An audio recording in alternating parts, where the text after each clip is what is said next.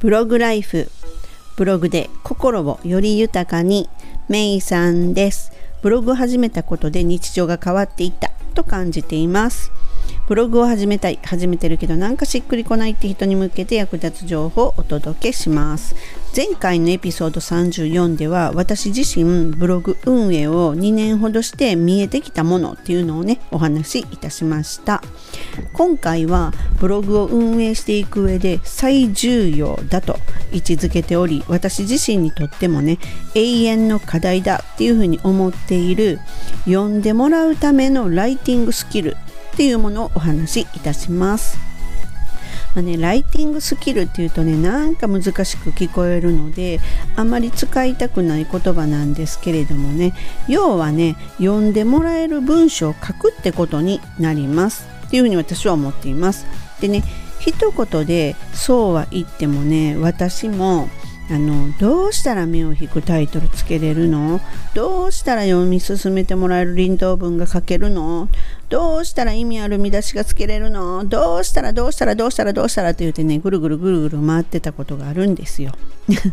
でねまああの本文に関してはもうね周り難しい言葉をね使わない回りくどくならない行間を詰めすぎない記事には流れをつけるっていうようなことがねすごく重要になるんですけれどもねそんなね一気にねいろんなことをねこう改善してねできないじゃないですか。でねその上それをやったところにこう正しいんかどうかもわからんしみたいになってきてでねそこでねブログ全体っていうのをねあのまず考えるのはちょっと置いといてね一つ一つね意識してみるように私はしていきました。で例えばねタイトルだったらねこのタイトルで本屋さんにもし並んでたら自分だったら手伸ばそうかなって思うかな。とか。でリード文だったらこの文章ならこの先をね読み進めてみようかなって思うかな。えちょっとなんか回りくどくなってないか？とかね。で本文はまあタイトルとねリード文で大まかな話っていうのがあってもうそこにできてるのそれを詳しく書く場所になるのでね。でねここまでできてもやっぱりその読みやすい記事になってるかどうかというのは別だと思ってるんですね。うん、でま読み手さんは読みやすいと感じるのかどうかっていうことが重要でね自分がこう書いた記事を読み手としてねやっぱり読んでみるっていうことが大事なんですよね。ここで自分でその誤字脱字があるかっていうことだけにその気持ちをね乗っけていくんじゃなくってここで誤字脱字も当然読んでたら気づくじゃないですかそこに何よりも大事なの読み手っていう気持ち読み手としての気持ちを乗っけて読んでみるっていうことがすっごい大事なんですよね。すっごい大事だからこれができないっていう人がねすっごく多いんですよ。それもすごい分かります。であのー、ま私がやってること今もそうですけどそのもう以前もやってた以前からずっとやってることはこう書いて書いてすぐにもう今は書いてすぐに読んでもああこれちょっとねっておかしいなっていうのを気づいたりするわけですけれどもやっぱり最初のうちってねその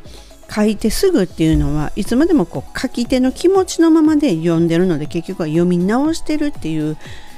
感じなんですよね。なのでその書いてすぐに読まずに一旦ちょっとね数時間置くとかもしくはね数日空けて今度こう書き手だったっていう意識をのけて読み手として同じ立場で読んでみるんですよ。でその時に投稿のこの編集画面じゃなくって本当にこのブログ読者としての画面でね読み直してみるんですね。するとあの全然この投稿画面とは違うのですごいこう客観視ができるっていうところはあります。でねこれあの数日空けてって言ったらいつまでも下書き保存じゃなくてもうアップしてしまうんですよ。書いたら。とりあえず書いたらアップしてしまってそれからあの別に数日後に編集して OK なのでもう全然そのぐらいで全然大丈夫です。そこでストップをかけないということもすごい大事です。でねまあそうやってね読み手となって読み進めていくとん？何言ってんの？どういうこと？っていうふうになんかこう疑問が見えてくるんですよね。でこの段階であのー、気づかないといけないっていうことがもう一つありましてあのー、読んでもらえる文章っていうのはねタイトルから始まって本文最後までとなるんですけれどもこのあのまずタイトルとリード文ですよねここのところでぐっと読み手のね心をつかまないといくら良い記事を本文で書いていたとしてもそこまで読み進めてもらえないんですよね。なのでまずこう読み直した時にタイトルとリード文で自分は読んでみようかなっていう気持ちになるかどうかっていうところもねそこが本当は一番大事だと思ってるんですね。なのでこう一つ一つをこう改善していくならばまあ最初のうちは書いた記事を読み手となって読んでみるということがまず第1段階目ですよね。書き手の心理のままで読み直すんではなくて読み手となって読んでみるというそういうところですよね。でその次っていうのは読み手となった時にこのタイトルとリード文で自分はこの記事をもっと読みたいなって思うか？っていうことを感じるどうかっていうことをね自分で確かめるんですよ。なので一番最初にやっぱり改善すべきところ一つ一つっていうところっていうのはタイトルとリード文なわけですよ。この2箇所っていうのをね徹底的に改善すべき場所だと私自身は思ってるんですね。なのでそれはその今もそうですね。で特にねこのねリード文の部分ですねリード文ってどこなのってなるとその本当のタイトルがあってアイキャッチ画像があってのすぐその下ですよね本文に入るまでのもっと言ったら目次までの部分ですねでその部分っていうのは当然リード文なので導入部分ですよね。記事の内容とは全く関係ない内容を載せるっていうのはね本当に無意味だと思うんですよね。いやいやいやって。例えばですねあの季節の言葉とか入れてる人いますよね。なんか「こんにちは何々です。最近すごく暑いですよね」とか言って。でその「すごく暑いよです暑いですよね」っていうのが本文とつながってる内容ならばいいんですよ。例えば夏の商品とかを売りたいとか。そういうのだったらわかるんですよ。でも全く関係ないのにそれを入れるといや真冬に読んだ人はどうなんねんっていうことになるじゃないですか。なのでこの記事の内容とは全く関係ないいらんことを載せてるっていう人ちょこちょこ見かけるがあれはもう無意味な上に実にこの貴重な場所を無駄遣いしているとしか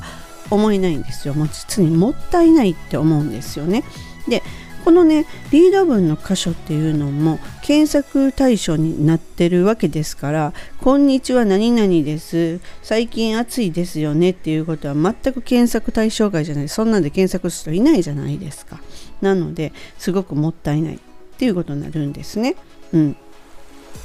であの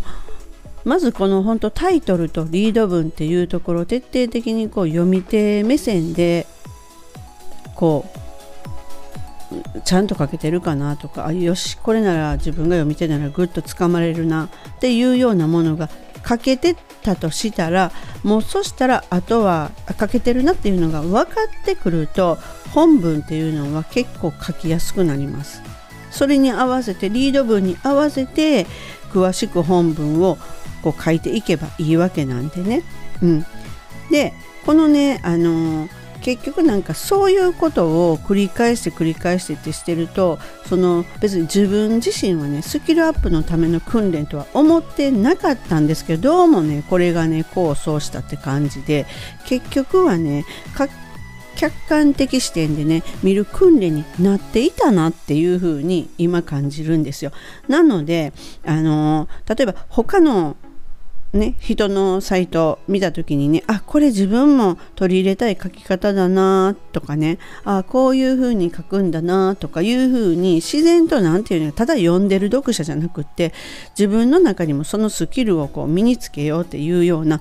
自分になっていたっていうのもあります。うん、であのねそしてそれとねやっぱり何よりもねこのいくら客観視ができても自分の目じゃないですか。なので実際の読者さん本当に知らない人から分かりやすくて分かりやすくてねすごいこうあの何て言うんですかね書いてある通りにねあのやったらもう全然解決できたなかったのにすっとうまくいきましたってありがとうございましたとかいう声をいただくとよっしゃーっていう風になりますよね。つまり本当の見たこともない誰かもわからないそんな人からそういうなんかもうすっごい長いこと困ってたことが私の書いた本当にもう1500文字ぐらいでいつも書くんですけどそのぐらいの記事でもその数日間が何やったんっていうぐらいパッと解決できたということに対してその人はすごい問題から本当に解放されて私の文章で解決ができてっていうのでもお礼を言いたくて仕方がなかったっていうようなことを書いてくださってたんですね。うん、なのでねあのこうでないといけないとかこうだっていうようなもちろんね正解はないんですよ。ないんですけれどもこうやっぱりこの読み手の人がそういうふうに言ってもくれるってことはこう読んでもらえる文章が書けたんだなっていうこう一つの自分の中のこう評価基準になりますよね。ならこういうふうに書けばいいんだみたいな感じに、ね、なるんですよね。なのであのまずはねあの自分でその客観視できるという客観視するという意識を持って記事を読み直す自分の記事を見直す。そして次に読み直した時にはもう最初わからないので全体でいいですよ。流れもあってまあまあいいな。それでいいんですけれども次はこうちょっとそれに慣れてくるとタイトルとリード文っていうところを主にしっかりと見直す。これではこれで自分は読み進めようとするのかっていうようにねそこを客観視して見るとかいうふうにね。でまあいきなり本当にね一つあの難しいんですよ全部するの。なんで一つ一つね試しながらそれを繰り返すことで違った目線で見れたりとか他の人のね記事の良いところっていうのも自分のね見つけれて自分のブログ活動に役立てることができます。でねまああの今回はね私自身が読んでもらえる文章を書くためにやったことっていうのをねお話ししました。正解はないのであの参考にしていただければ幸いです。本日も最後までお聴きくださりありがとうございます。ではまたすぐお会いしましょう。めいさんでした。バイバイ。